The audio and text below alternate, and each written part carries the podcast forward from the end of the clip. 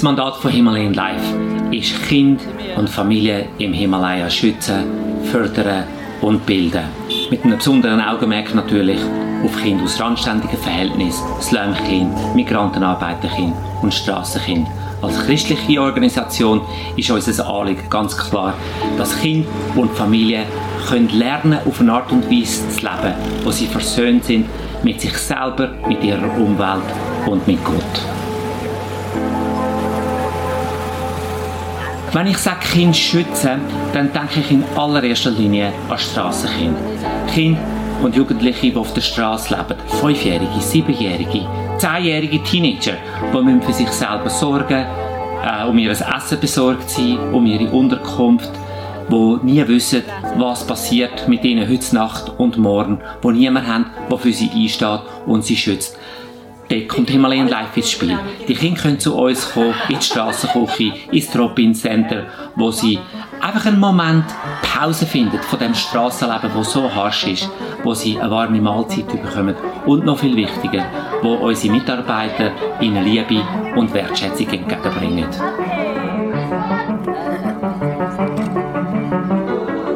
Wenn Kinder bereit sind, ihr Strassenleben zurückzulassen, können sie zu uns in eines von unseren Street-to-School-Homes einziehen. Dort werden sie liebevoll gepflegt und betreut von unseren Mitarbeitern. Sie leben wie in einer Grossfamilie. Unsere Mitarbeiter kennen ihre Bedürfnisse, ihren Namen. Äh, sie wissen, was sie für Hoffnungen, für Bedürfnisse und für Ängste haben und sie sorgen für sie und fördern sie auf der Reise, wo sie drauf sind, vom Nichtleben zum Leben.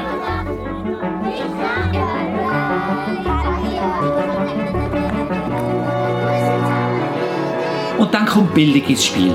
Es gibt mir unheimlich viel Freude, wenn ich unsere Schule in Yangri denke. Der Ort, der vom 2015 Erdbeben total zerstört worden ist.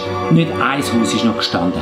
Und jetzt haben wir dort eine Schule mit 200 Kindern. Eine Schule mit Vorbildcharakter was denn Schule könnte sein im Umfeld von Nepal. Ein Ort, wo die Lehrer mit Begeisterung ihre Arbeit ausführen und wo die Kinder so richtig können, äh, Freude entdecken am Lernen und sich selber Zukunft bauen. Und es sind nicht nur Kinder. Wir legen den Fokus auf Bildung für die ganze Familie. Wir führen Alphabetisierungskurse durch für Erwachsene, vor allem für Mütter äh, von den Kindern, die bei uns in die Schule gehen, wo sie jeden Tag eine Stunde von ihrer Zeit geben zum Lernen, lesen und schreiben. Und es ist erstaunlich, wie durch das Transformation in der ganzen Familie anfängt äh, stattfinden, wie Hygiene und eine neue Denkweise in diesen Häusern Einzug halten und wie die ganze Familie jetzt auf der Reise ist vom Nichtleben zum Leben.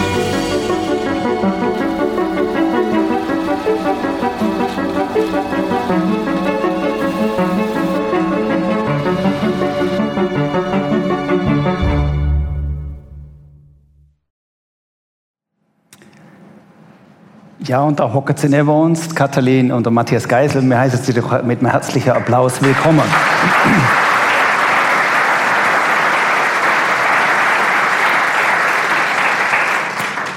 Wir haben das Privileg, Eindrücke zu kriegen, wie ist das in Nepal.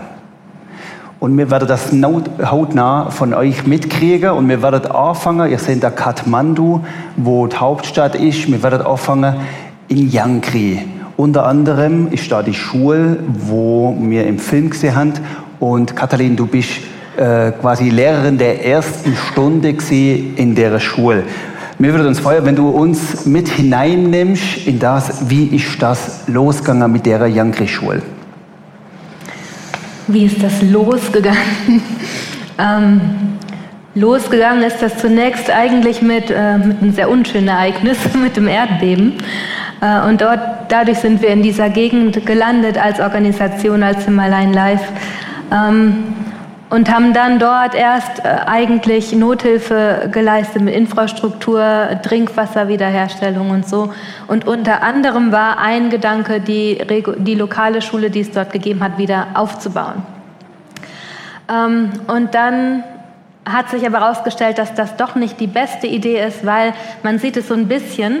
Äh, Yangri liegt doch relativ hoch in den Bergen schon und das ist ein, Yangri selber liegt unten am Fluss. Es ist ein sehr schmales Tal und sehr steil geht es links und rechts hoch und die ganzen Dörfer, aus denen unsere Schüler kommen, sind sehr verteilt und die Schule lag strategisch günstig in der Mitte, gar nicht so weit weg von unserer Schule.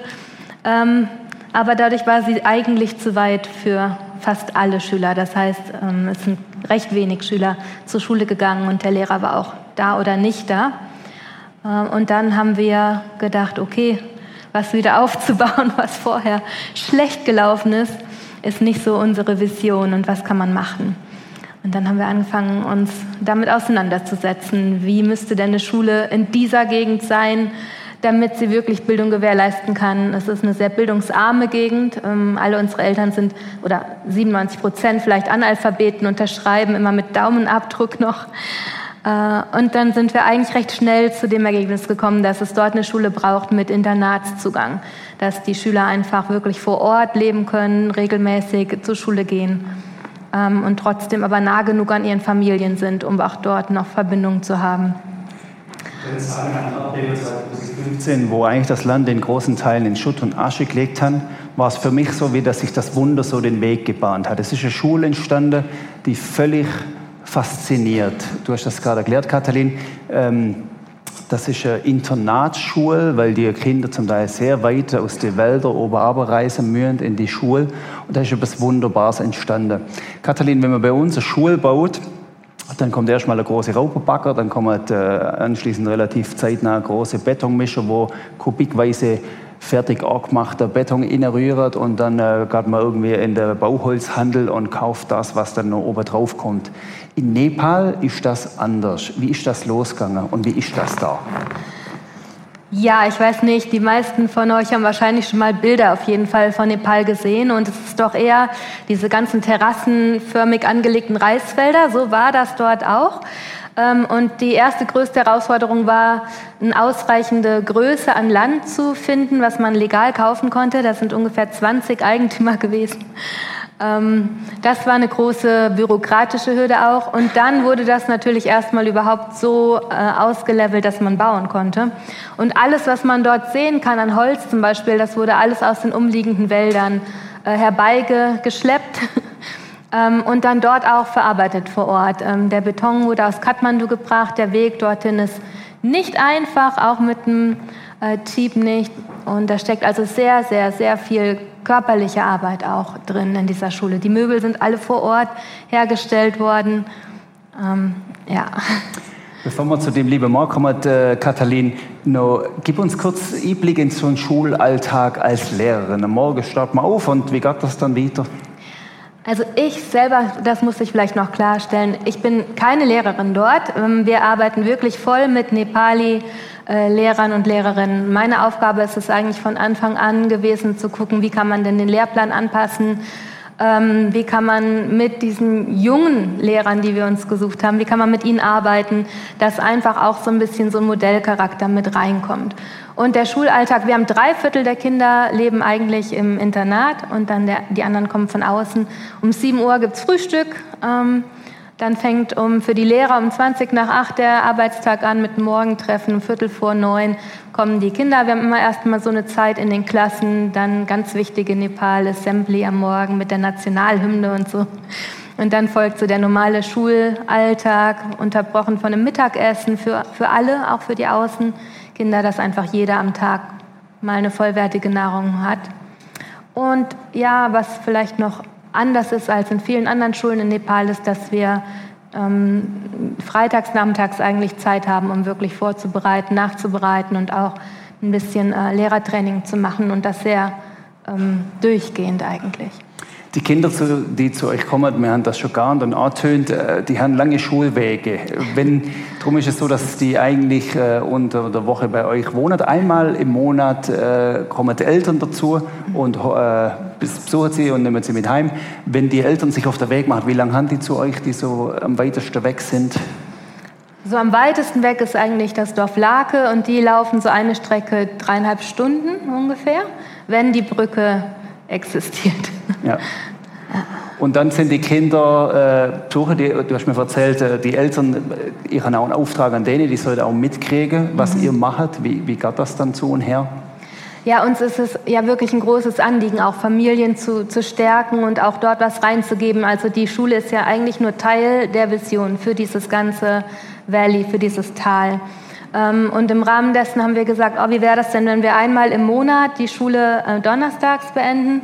Also ein langes Wochenende. In Nepal hat man ja eine Sechstagewoche, das wäre dann nur eine Fünftagewoche. Ähm, und dann die Eltern einberufen und am Donnerstagnachmittag einfach so die Zeit nutzen, um so ein bisschen was reinzubringen. Zum einen zu zeigen, was passiert in der Schule, was haben wir gemacht, wo ist auch Fortschritt beim Kind, also Bildung auch so ein bisschen zu, ja, näher zu bringen, aber halt auch was reinzugeben ähm, für die Eltern. Das macht Lila oft, die Frau von Sonam macht das ganz fantastisch, auch da Impulse zu setzen.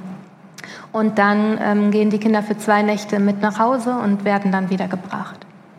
Das als kurzer Abriss und Einblick in die Schule im Jangrital. Die Schule, die 2015 durch das Erdbeben, wo eigentlich katastrophal war, entstanden ist und Wunder nach Wunder hat sich wirklich ereignet, sodass die Schule da so ins Leben gerufen worden ist.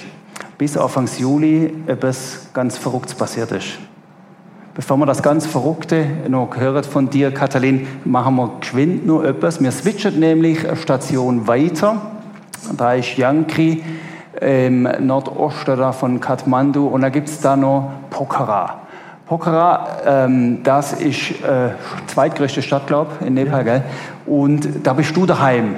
Äh, Matthias, du bist einst Elektriker, du schaffst jetzt aber nicht nur als Elektriker da, sondern was macht ihr da in Pokhara? Nimm uns mal mit. Genau, also ich arbeite in dieser Plastic Recycling Firma. Wie ihr da schon gesehen sind die ganzen Plastikflaschen, die rumliegen. Die sind bei uns viel, viel größeren Bergen angehäuft wie jetzt da. Genau, wir sammeln die Flaschen vor Ort, aber sie kommen auch aus ganz Nepal zu uns mittlerweile. Ähm, und da kommen sie dann in unsere Sortieranlage. Unsere Sortieranlage sind 35 Frauen, die die Flaschen nehmen. Äh, das Etikett wird abgemacht, der Deckel muss abgemacht werden, sodass wir nur noch das reine PET haben. Flaschen, äh, andere Flaschen, wie zum Beispiel Shampooflaschen, die werden aussortiert, weil die wir nicht recyceln bei uns. Und dann kommen die Flaschen in die Maschine, äh, werden dann dort geschnitten und gewaschen und am Schluss dann ex extrudiert. Und das sieht man dann da, dann haben wir die, das Granulat. Äh, und das ist dann das Granulat, das wir verkaufen, wieder an Flaschenhersteller in Nepal. Das, ist also nicht nur, das sind nicht nur gehäckselte Flocken, sondern das ist richtig aufwendig, der Prozess. Genau, also es sind einige Prozesse involviert, auch Maschinen, große Maschinen äh, und Energieaufwand, wo wir da haben, dass wir das wirklich recyceln können. Matthias, dieses Herz schlägt wahrscheinlich nicht hauptsächlich für Plastik, sondern es gibt ja etwas, was dahinter steckt. Warum macht er die Fabrik? Also die Fabrik hat natürlich ganz verschiedene Facetten und das ist etwas, was mich sehr fasziniert an dieser Fabrik. Es ist wirklich halt auch für Arbeitsplätze schaffen, für Umwelt, für Zukunftsperspektiven, für Ausbildungsplätze für ehemalige Straßenkinder. Also es ist sehr, sehr umfassend, das ganze Projekt. Und das ist etwas, was mich auch sehr fasziniert und was mir auch extrem gut gefällt. Und es macht mich echt stolz, zum ein Teil sein von dem Projekt und damit zu arbeiten. Ja. Erzähl uns mal kurz so den Arbeitsalltag. Äh, Nepalis haben meistens nicht Frühschicht, sondern eher noch Spätschicht. Gell? Das heißt, am Morgen geht es ein bisschen gemütlicher los, aber dann ist es wahrscheinlich nicht langweilig in der PET-Fabrik. Nein, bis jetzt habe ich glaube noch keinen Tag gehabt, wo ich gedacht hm, was könnte ich denn heute machen? Also wirklich jeder Tag ist anders. Äh, es ist sehr herausfordernd, auch gerade mit anderen Kulturen zu arbeiten, andere Sprachen. Äh, es ist laut, es ist heiß, die Maschinen dröhnen, die müssen laufen. Äh, ja, da kommt man schon oft an seine Grenzen ähm, vom Machbaren. Ich habe nicht nur irgendwie die Plastikverarbeitung, sondern habe wir, wenn ich es recht verstanden habe, eine Art Lehrbetrieb damit eingeflochten. Äh, sehen Sie es richtig? Straßenkind findet bei euch einen Ausbildungsplatz. Genau, das ist eigentlich die Idee, dass ähm, durch die Recyclinganlage, dass wir junge äh, Jugendliche von der Straße, auf der Straße aufgewachsen sind, die ihr Leben ändern wollen, dass wir ihnen eine Ausbildung geben können. Das ist wie so ein Berufsfindungsjahr, sage ich jetzt mal, wo man verschiedene Berufe vorstellen an, wo sie reinschnuppern können und wo man so ihnen das Grundhandwerk beibringen können, dass sie später hoffentlich auch mal einen Fuß fassen können im, ich Anführungszeichen, normalen Leben. Es geht da wie in Poker ein bisschen Hand in Hand. Es gibt noch mehr Angebote für den Himalayan Life, zum Beispiel Shelter, Uni, Hockey, Arbeit gerade nebendran, in Reichweite und so weiter. Das spielt da ein bisschen zusammen. Dann gibt es noch ein Projekt in Uleri, ein Kinderheim im Süden von Nepal, Chitwan, wo Nothilfe gerade geleistet wird, wo der Love, ein treuer Mitarbeiter, aktiv ist mit seiner Family. Also ganz viel drumherum. Matthias, du bist dort gelandet. Ähm, das hast du ja eigentlich wahrscheinlich nicht unbedingt, wo du hier mal äh, die Schule oder die Lehre abgeschlossen hast, im Blick gehabt. Was du aber damals schon ein bisschen im Blick hast, ist, dass man reisen kann mit dem Rucksack. Wie bist du dann schlussendlich im Nepal gelandet? Ja, also wie gesagt, geplant ist das alles andere gewesen. ähm, ich habe Elektriker gelernt, äh, habe dann eine Auszeit genommen, bin reisen. Südostasien hat mich eigentlich schon immer fasziniert und interessiert. Bin dann auch zehn Monate in Südostasien am Reisen gewesen, mit dem Rucksack, von Ort zu Ort gereist. Dann auch wieder in die Schweiz gekommen, wieder müssen Geld verdienen, dürfen Geld verdienen als Elektriker. Ja, und dann ist halt gerade auch, wenn man den Kontrast sieht zu anderen Ländern, ist dann schon ein bisschen immer so die Frage aufgekommen, ja, was mache ich eigentlich da? Wo führt das an? Ja, kann das jetzt das Endziel sein? Ist es für mich nicht gewesen. Äh, ich habe dann noch eine weitere Ausbildung gemacht als Techniker, Elektrotechnik. Ähm, und dann haben meine, wo das Studium dann langsam fertig sind, haben meine Mitkollegen haben sich dann einen Job gesucht, sich in eine Karriere eingeschossen und eigentlich haben dann meine Eltern haben mir dann von dem Plastic Recycling Projekt erzählt, weil zum gleichen Zeitpunkt ist der Daniel Bürgi auch da im Prisma und hat davon erzählt. Und so habe ich den Dani angeschrieben und gesagt, hey, es ist mega cool, mega interessant, ich würde gerne mal vorbeikommen, mir das Ganze anschauen. Und so wie der Dani ist, hat er natürlich gesagt, ja, super Sache, komm vorbei. Ähm, und die Grundidee war, dass ich mal für fünf Monate ein Volontariat mache um einfach ein bisschen unter die Arme greifen innen auch und das Projekt ein bisschen aufzugleisen. Katalin, du bist, wie man hört, nicht am Zürichsee aufgewachsen, sondern äh, von einer anderen Station her, nämlich von Deutschland Richtung Nepal aufgebrochen. Ähm, wie ist das bei dir gegangen? Ähm, du bist eigentlich Lehrerin, du hättest jetzt wie der Matthias in der Schweiz natürlich einen guten Beruf und äh, genug Einkommen hat können als Elektriker auch in Deutschland. Hast ja gute Perspektive gehabt als Lehrerin. Dazu hin noch eigentlich einen sinnvollen Job. Wie ist das losgegangen bei dir, dass du dann irgendwann mal mit Nepal Fellowship auch Richtung Osten losgezogen bist? Ja, ich habe auch, ich habe auf Grund- und Hauptschullehramt studiert. Ähm, ich habe dann zwischendurch mit Jugend mit einer Mission auch noch so ein Discipleship Training School gemacht. Also mich hat so das schon auch immer interessiert, was so anderswo passiert und konnte mir das auch recht gut vorstellen. Das heißt, ich habe den untypischen Werdegang genommen und mich nicht verbeamten lassen als Lehrerin in Deutschland, habe aber doch viele Jahre dort gearbeitet und auch sehr gerne gearbeitet. Die letzten Jahre in Hamburg, dann immer mit fünf, sechs Klässlern. Aber ich habe irgendwie schon immer auch gedacht, dass noch mal, also dass ich auch noch mal Deutschland verlassen werde. Allerdings, ich war vorher noch nie in Asien, also ich bin gelandet und geblieben.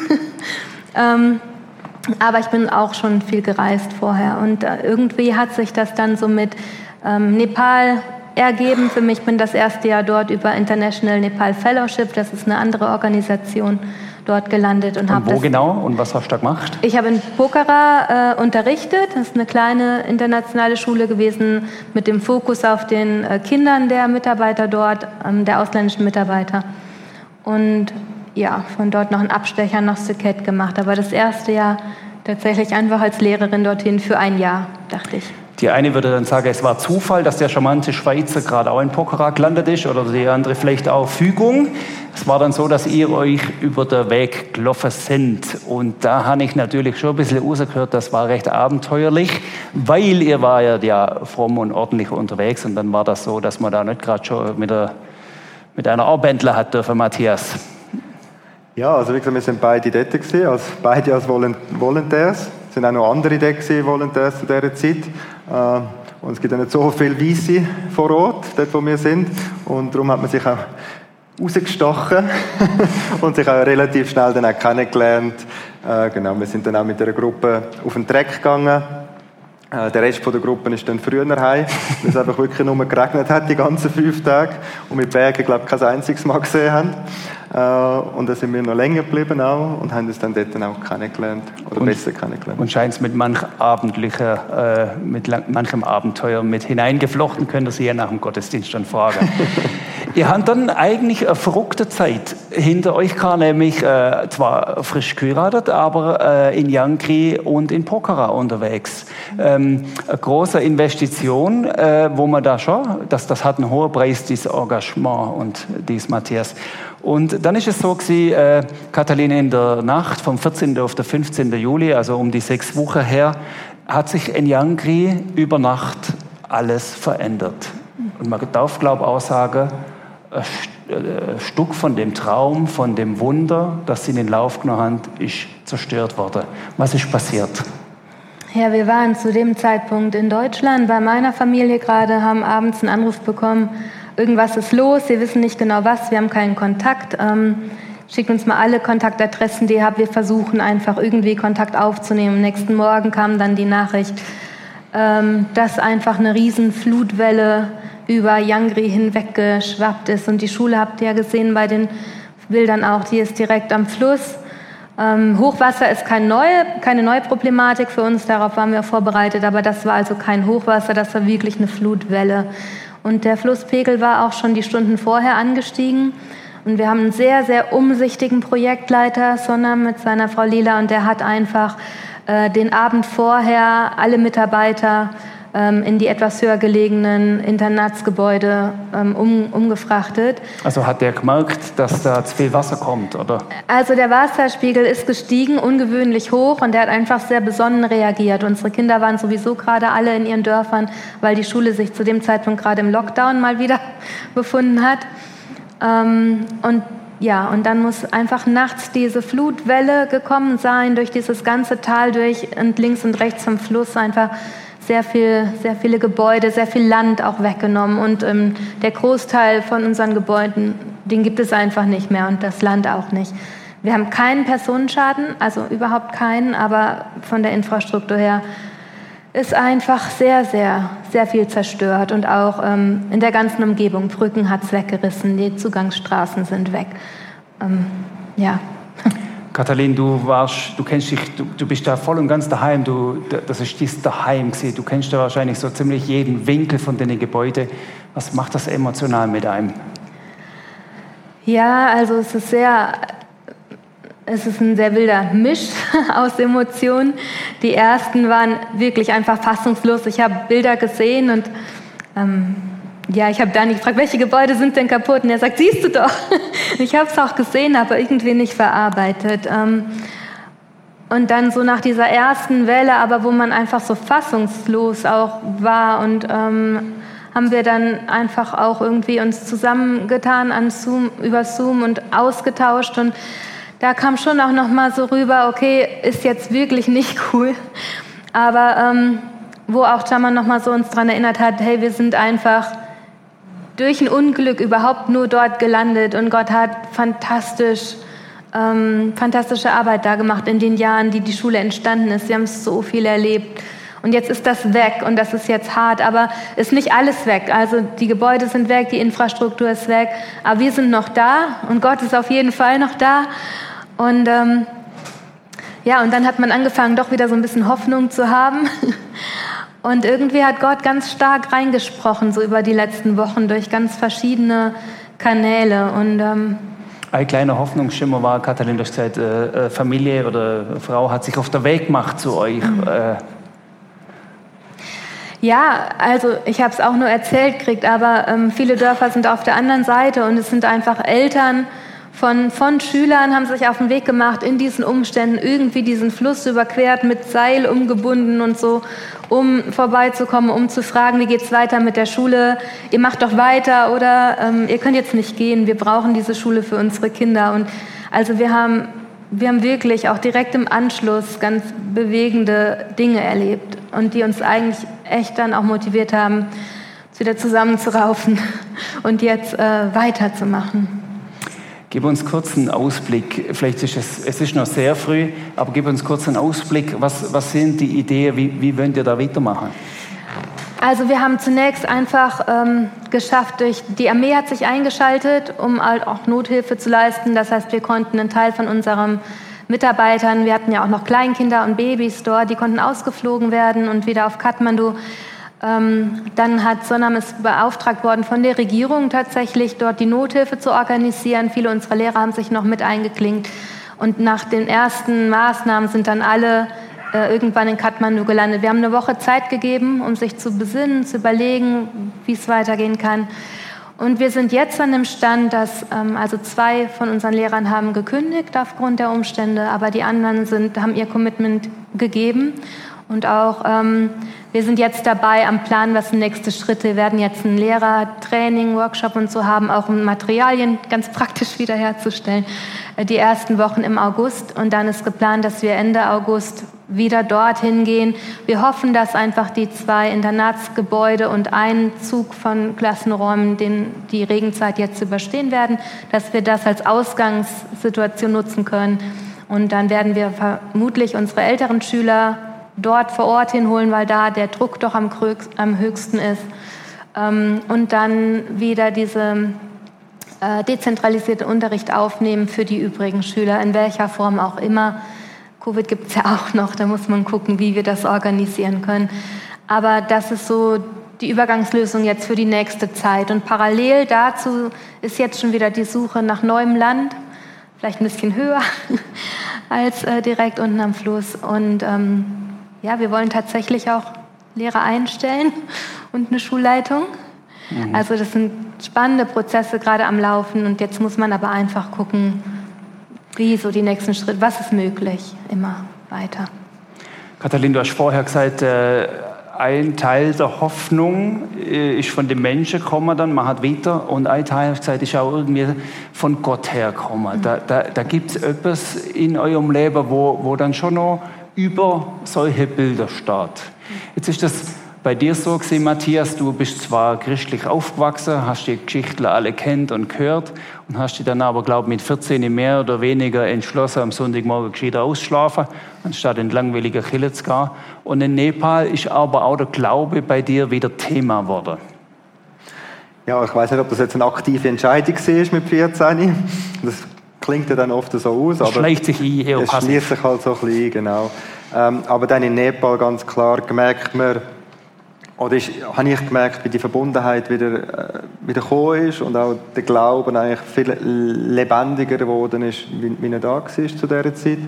Und das, ich persönlich denke, dass es braucht auf jeden Fall auch das Gefühl, Teil sein von etwas Größerem, von, von einem größeren Projekt auch, von einem größeren Einsatz jetzt nicht nur von Himalayan Live, aber auch von dem Projekt Gott, dass man da wirklich auch etwas kann, kann dazu beitragen kann. Ähm, und auch die, ja, die Geborgenheit auch von Gott, wo man dann auch überkommt, wir brauchen ein viel größeres Vertrauen auch. Da haben wir ja die ganze Sicherheit, ist ja bei uns das oberste, oberstes Gebot schon fast, äh, mit Krankenhäusern und so weiter, was man halt in Nepal viel, viel weniger hat. Und da ist es einfach auch extrem schön und ermutigend, wie Gott einem auch Weg zeigt und wie es auch weitergeht. Du bist jetzt so in die Fährte hineingelockt, war der Vertrauen und Sicherheit, aber bei allem Respekt, du könntest ja auch sagen, weißt du was, also wenn man das sieht, wenn man die Straßenkinder sieht, wenn man das Elend sieht, wenn man den Hunger sieht, wenn man die, die weißen Kinder sieht, das kann auch in die andere Richtung ausschlagen, nämlich zu sagen, Gott, was soll das alles? Warum, warum sagst du das nicht? Ja. Also auf jeden Fall, ich meine, es ist tough, es ist nicht immer so, so schön und easy, wie man es vielleicht äh, das Gefühl hat. Es ist auf jeden Fall ein toughes Pflaster. Aber eben die Frage, wieso, warum Gott, äh, die haben wir uns eigentlich auch ganz aktiv dafür entschieden, dass wir uns die nicht stellen. Äh, es bringt wie nichts. Die Antworten, die wir meistens dann überkommen, sind, oder ja, wo man so hat dann auch, sind meistens so Floskeln. Und da haben wir es wirklich auch aktiv entschieden, dass wir das nicht machen wollen, sondern dass wir einfach auch vorausschauen und sagen, okay, wie geht es weiter? Nicht warum ist es passiert, sondern wie geht es weiter? Wie können wir vorangehen? Katalin, in dem Leben und gerade bei dem Bild, wo wir jetzt noch sehen, haben wir ja schon den Eindruck, das könnte bei dir auch was auslösen, wo man sagt, jetzt, jetzt gebe ich auf. Oder Gott, was soll das? Ja, ist noch, ist noch ganz spannend. Für mich ist gerade in den letzten Wochen hat ähm, Gott mich sehr begleitet durch die Geschichte von Elia auch, der erst dieses mega hoch hat und da die Baalspriester alle im, ja, wo Gott ganz klar den Kampf gewinnt. Und im nächsten Moment, die nächste Szene ist ja eigentlich, wo er sich da verkrümmelt und einschließt und dieses Warum und Gott, ich will sterben und alles ist umsonst. Und irgendwie ähm, finde ich es noch spannend zu sehen, wie so die, also wie der Mensch ja schon die Tendenz hat, also ich auch, wenn irgendwas schwierig ist, sich so zurückzu äh, ziehen und irgendwie kann man dann sehr schnell irgendwie feststecken, auch in, in Selbstmitleid, in Selbstzweifel, in Frustration. Und eigentlich passiert ja nichts Gutes, außer dass man gelähmt ist und, und im schlimmsten Fall halt wie er jetzt sogar darum bittet zu sterben. Und wie Gott ihn aber da rausholt und erst einfach schlafen lässt und dann aber auch versorgt mit ganz profanen Dingen wie Brot und Wasser und ihn dann eigentlich auf eine Reise schickt hin zu einer Begegnung mit sich selbst, also bevor er ihn dann wieder ähm, losschickt. Und ich denke halt, dass wir das, also ich habe das ganz stark gemerkt, wie Gott zu diesem Weg auch gegangen ist, einfach ähm, raus aus diesem Selbstmitleid und dieser Starre und eigentlich wirklich äh, ganz neu zugesagt hat, hey, ich habe einen Weg für, für dich, Katalin, aber auch für Nepal, für das Projekt. Und, und es ist mein Kampf am Ende. Ähm, und du bist nur dazu berufen, einfach deine Position einzunehmen. Ne? Und ich glaube, ja, wir haben ja viel drüber gesprochen. Man gewöhnt sich auch nicht dran, man gewöhnt sich nicht an die Straßenkinder, man gewöhnt sich nicht an Leid. Ähm, ist ja jetzt nicht nur das, ist ja einfach.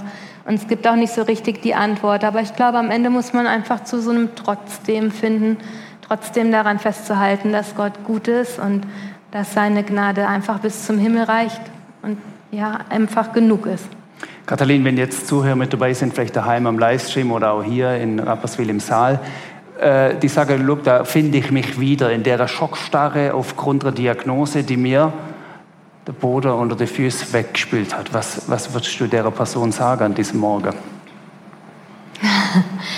Also ich glaube, es gibt eine Zeit zu trauern und es gibt eine Zeit zum Ausruhen. Und manchmal ist es besser, statt zu lamentieren, einfach zu schlafen. Aber ich glaube, es gibt auch dann die Zeit, ähm, wieder aufzustehen und weiterzugehen und dass Gott einfach sagt, hey, meine Kraft ist vor allen Dingen in deiner Schwachheit mächtig. Also ich glaube, man muss nicht warten, bis man sich wieder stark genug fühlt, um weiterzugehen, weil unter Umständen geht man dann einfach nicht mehr weiter. Ähm, sondern sich wirklich darauf zu besinnen, dass Gott gesagt hat, bei mir ist alle Kraft und ich, ich mache weiter mit dir.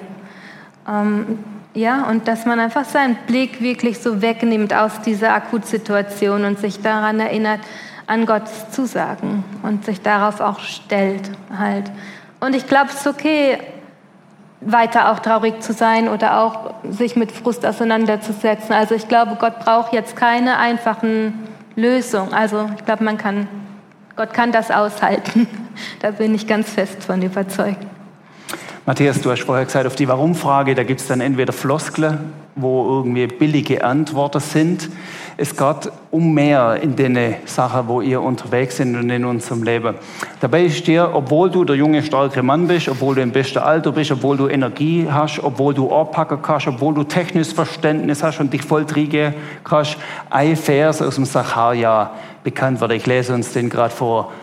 Nicht durch Heer oder Kraft wird es dir gelingen, sondern durch meinen Geist. Das sage ich, der Herr der Herrscharen der Welt. Matthias, dieser Vers, der ist dir wie so ein bisschen zum Leitvers geworden. Ja, also das ist ein Vers oder Botschaft, die mich auch schon jetzt seit drei, vier Jahren begleitet. Wie ich vorher schon gesagt habe, es ist nicht, nicht immer einfach, es ist anstrengend, äh, die Arbeit zu machen. Manchmal, eben, man fühlt sich manchmal verzweifelt und hilflos und ja, kann manchmal auch nicht weiter. Und dann ist das, für mich ist das eine extreme Sicherheit und, und Frieden auch in mir drin. Oder hat mir das gegeben, dass ich einfach am Ende vom Abend kann sagen, hey Gott, wir sind deine Hände, wir sind deine Füße, wir geben uns das Beste, was wir können.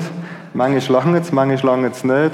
Aber das Gute ist, es ist am Schluss ist dein Projekt und wir arbeiten für dich und du hast das größere Bild vor Augen und du weißt, wo es angeht und das auch einfach abgehen zu können am Abend und sagen, Gott, du weißt, was passiert, du weißt, was gemacht werden muss, ich bin da, ich bin bereit, aber es ist dein Projekt.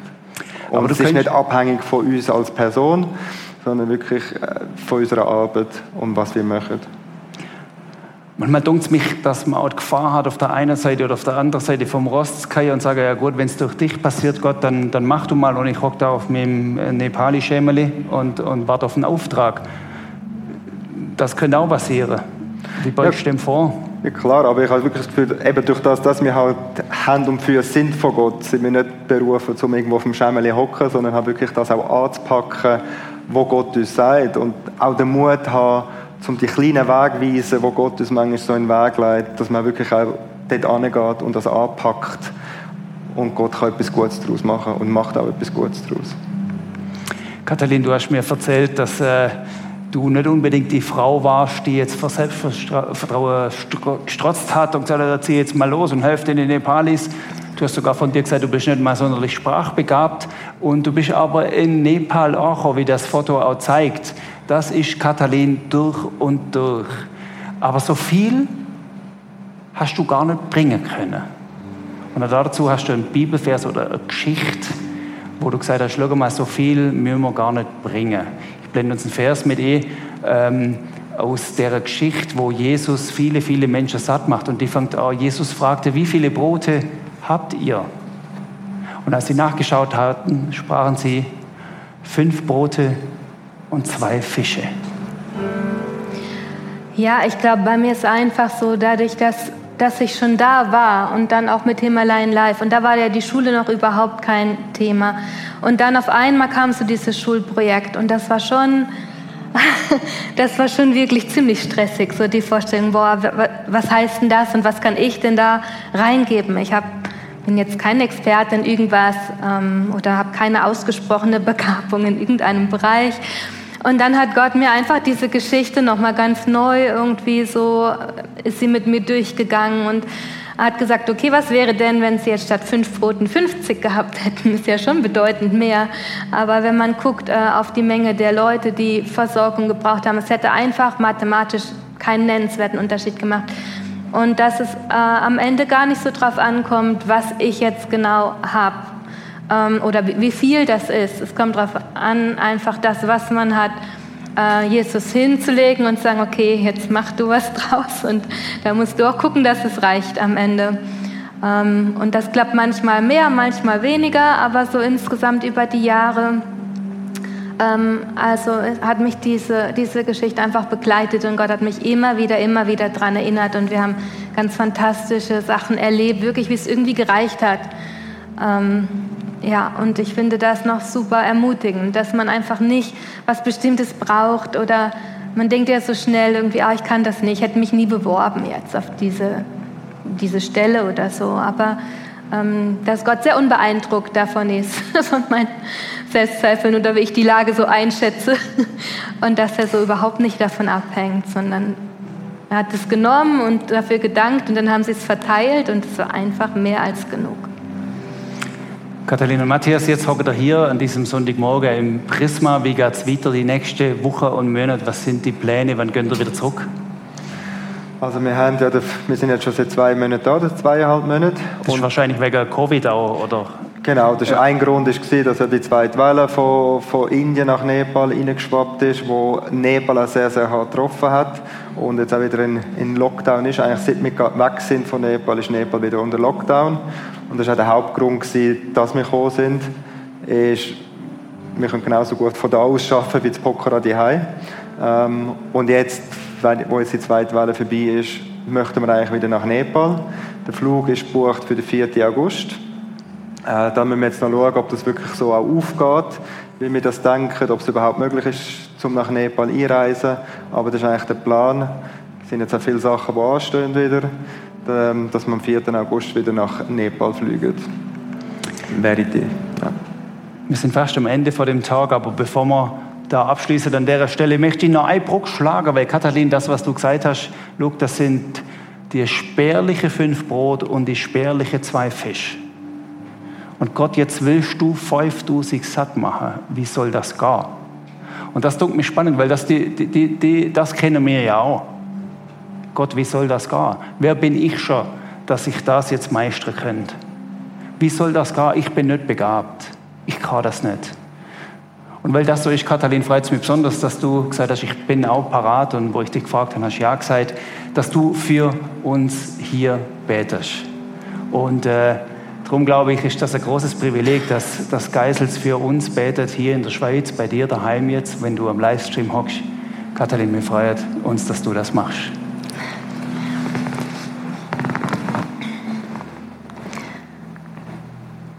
Ja, Vater, ich möchte dir Danke sagen, dass wir vor dich kommen können mit allem, was uns bewegt. Du weißt, was uns beschäftigt. Du kennst die Situation von jedem Einzelnen von uns. Ich danke dir, dass du gesagt hast, wir sind geschaffen in deinem Ebenbild und wir sind sehr gut geschaffen.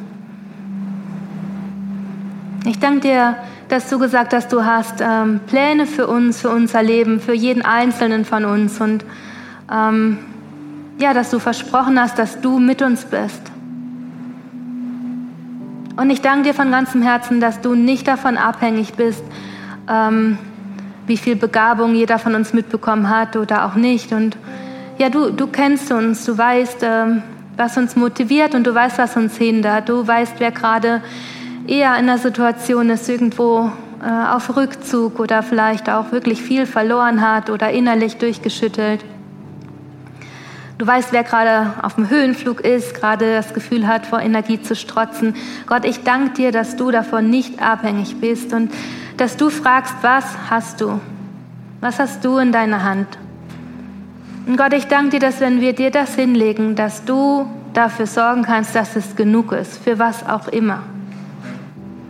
Und Gott, ich möchte dich jetzt beten für jeden hier, dass du uns zeigst, was es ist, was wir in der Hand haben, dass du uns zeigst, was du uns mitgegeben hast, was du in jeden von uns hineingelegt hast. Und ich bitte dich um den Mut und das Vertrauen, das dir auch zur Verfügung zu stellen und zu sehen, was du damit machst.